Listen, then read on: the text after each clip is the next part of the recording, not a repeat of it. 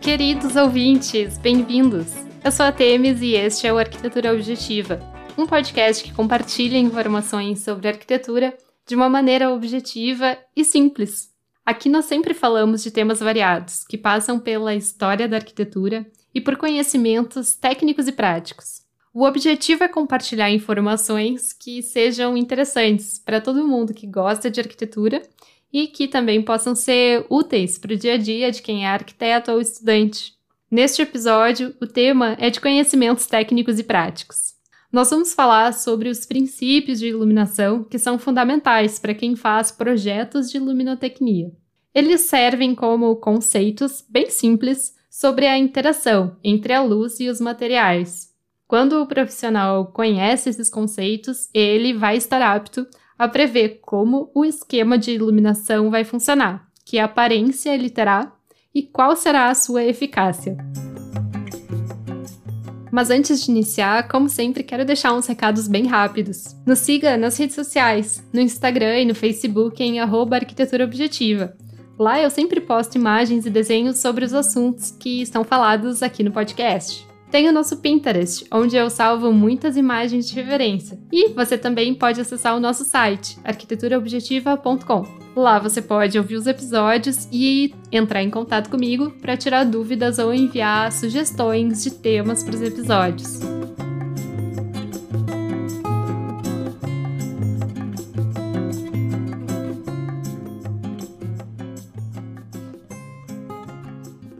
A luz é um dos elementos mais importantes na arquitetura. Ela está muito além da funcionalidade, pode causar diferentes sensações e alterar a percepção que temos sobre um determinado espaço. Mas você saberia explicar exatamente o que é a luz? Bom, não tem como elaborar essa explicação sem antes passar por conhecimentos da física. E eu sei que a física pode ser uma matéria bem difícil, mas calma, é bem simples. A luz é um fluxo de energia proveniente de uma radiação eletromagnética. As ondas dessa radiação, no entanto, não são visíveis aos nossos olhos. O que vemos, em realidade, é a reflexão dos raios que incidem sobre as superfícies. Nossos olhos somente são capazes de perceber a reflexão dos raios emitidos pelo Sol ou por lâmpadas quando eles incidem sobre paredes, pisos, forros, janelas, móveis e objetos. Porém, Lâmpadas e ainda que tentem reproduzir o efeito da luz do sol, não são equivalentes à luz natural. Elas são produtos industrializados e que apresentam diferentes características, seja com relação à quantidade de luz, a cor e a intensidade da luz, por exemplo. Isso torna o trabalho de controlar e prever os efeitos da iluminação mais complexo, porque ele depende tanto das características dos materiais presentes no espaço, quanto das características específicas de cada lâmpada, as quais variam de acordo com o fabricante. Sem falar que, com o desenvolvimento acelerado da tecnologia, aumentou a quantidade de opções de lâmpadas e luminárias no mercado, é por isso que conhecer o vocabulário técnico e o conjunto de medidas padronizadas que explicam os efeitos da luz é tão importante. Eles são os parâmetros que nos ajudam a dominar a luz, que é algo que, embora não vejamos, podemos medir e controlar. Então, a seguir, vamos conhecer melhor esse vocabulário técnico, os parâmetros e as unidades de medida que nos ajudam a planejar a iluminação.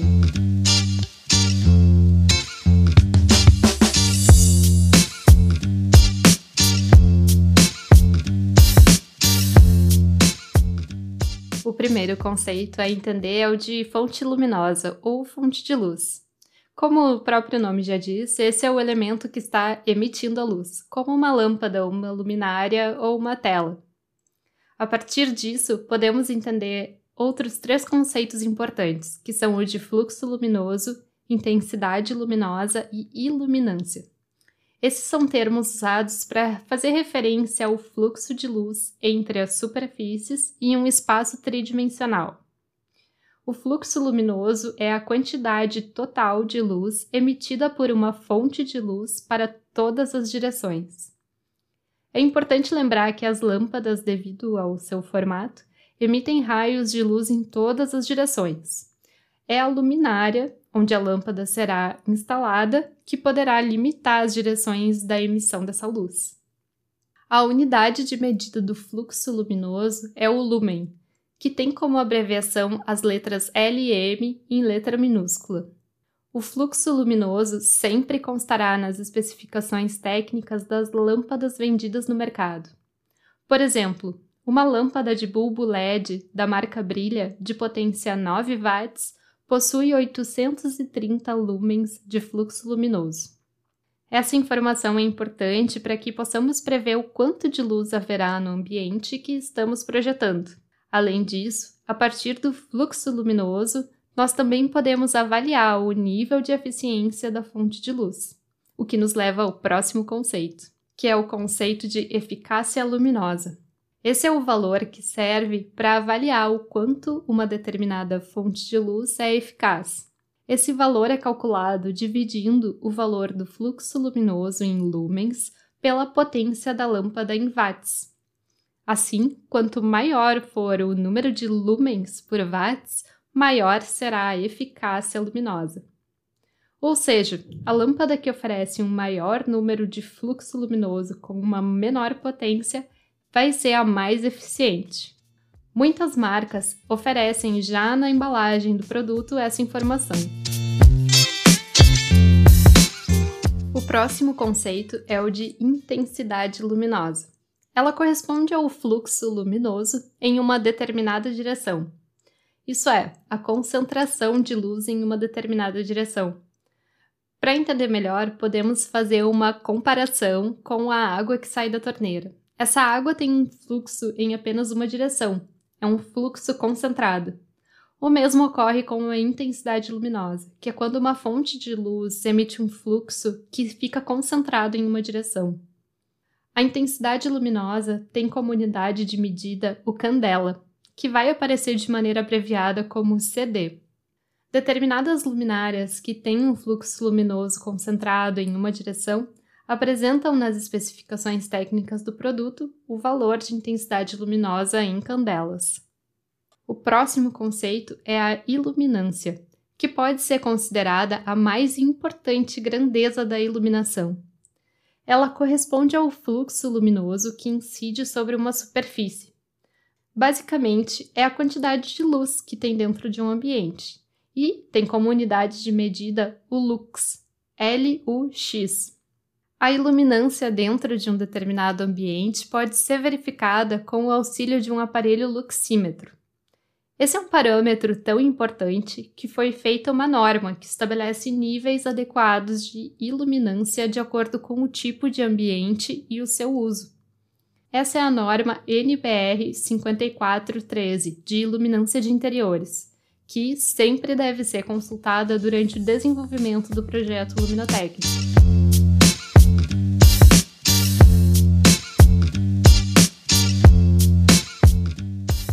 E agora que nós já sabemos que nossos olhos só conseguem perceber a luz porque os raios refletem nas superfícies, nós podemos saber por que é tão importante o conceito de refletância. Refletância é a fração da luz que é refletida quando ela incide sobre uma superfície. O valor de refletância da luz varia sempre de 0 a 1 e depende das propriedades do material sobre o qual a luz está incidindo. O valor zero seria o equivalente a uma superfície negra, que absorveria toda a luz, sem reflexão nenhuma, enquanto o valor 1 corresponderia a um material completamente reflexivo. Trazendo esse critério para materiais comuns na arquitetura, podemos dar como exemplo a refletância do concreto, que é de 0,4, e a refletância de uma madeira escura, que é de 0,1. Outro aspecto muito importante no projeto de iluminotecnia é a cor da luz. As diversas fontes luminosas oferecem diferentes cores e elas também podem ser medidas e controladas através do conceito de temperatura de cor. A temperatura de cor é determinada pela unidade de medida Kelvin, representada pela letra K. A partir desse valor, saberemos se a luz tem cor mais fria, mais neutra ou mais quente. As cores frias são associadas ao branco, enquanto as cores quentes são associadas a tons amarelados. As marcas de lâmpadas e luminárias usam essa classificação nos seus produtos. É possível ver essa indicação nos rótulos que usam os termos luz fria, neutra ou quente. No entanto, essa divisão entre frio, neutro e quente não é padronizada. Ela varia de acordo com o fabricante. Então, para que haja um controle maior da cor, o ideal é olhar a lista de especificações técnicas lá nas letras miúdas da embalagem do produto onde deverá constar qual exatamente é a temperatura da cor. Por exemplo, se a lâmpada é de cor quente, é possível que ela apresente temperatura de cor de 3000 K. E se ela for classificada como fria, poderá ter uma temperatura de cor de 5000 K. Então vejam, quanto maior o número de Ks, de kelvins, mais fria será a cor. Como eu mencionei, essa classificação entre quente, neutro e frio não é padronizada ela serve como uma referência comercial que as marcas usam para facilitar o entendimento do público. Mas o arquiteto, como projetista, idealmente não deve usar essa classificação na sua especificação de projeto. Na hora de especificar uma luminária, o mais correto é indicar a temperatura da cor em Kelvin. Assim você evita confusões na execução do projeto.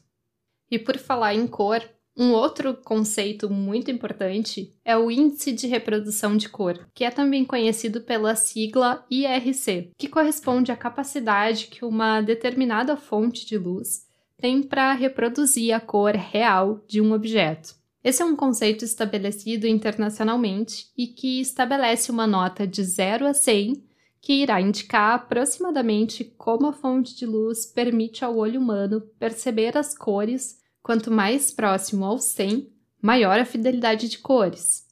Uma lâmpada com baixo IRC pode fazer com que as cores das superfícies tenham aparência pálida ou de tonalidade distorcida. As lâmpadas iluminárias têm nas suas especificações técnicas a indicação de qual o seu IRC, o que será um fator determinante para a escolha do produto em determinados casos. Isso porque, em alguns locais, o uso de lâmpadas de alto IRC é extremamente importante. Esse é o caso de áreas de vendas de produtos, indústrias gráficas e museus, por exemplo, porque nesses locais é necessário que sejam vistas as cores com a maior fidelidade possível.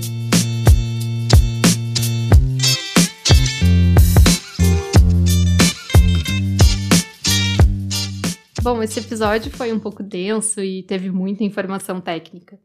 Então, para finalizar, eu vou fazer um resumo bem rápido, falando de maneira abreviada cada um dos conceitos que nós vimos. Fonte luminosa ou fonte de luz é o elemento que está emitindo a luz, como uma lâmpada, uma luminária ou uma tela. Fluxo luminoso é a quantidade total de luz emitida por uma fonte de luz para todas as direções e é medido em lumens. Eficácia luminosa é o valor que serve para avaliar o quanto uma determinada fonte de luz é eficaz. Ela é medida em lumens por watts. Intensidade luminosa corresponde ao fluxo luminoso em uma determinada direção e é medida em candelas. Iluminância pode ser considerada a mais importante grandeza da iluminação. Ela corresponde ao fluxo luminoso que incide sobre uma superfície. Ela é medida em lux, não esqueçam de sempre constar a NBR 5413 de iluminância de interiores para saber quantos lux cada tipo de ambiente deve ter. Refletância é a fração da luz que é refletida quando ela incide sobre uma superfície. O valor de refletância da luz varia sempre de 0 a 1 e depende das propriedades do material sobre o qual a luz está incidindo.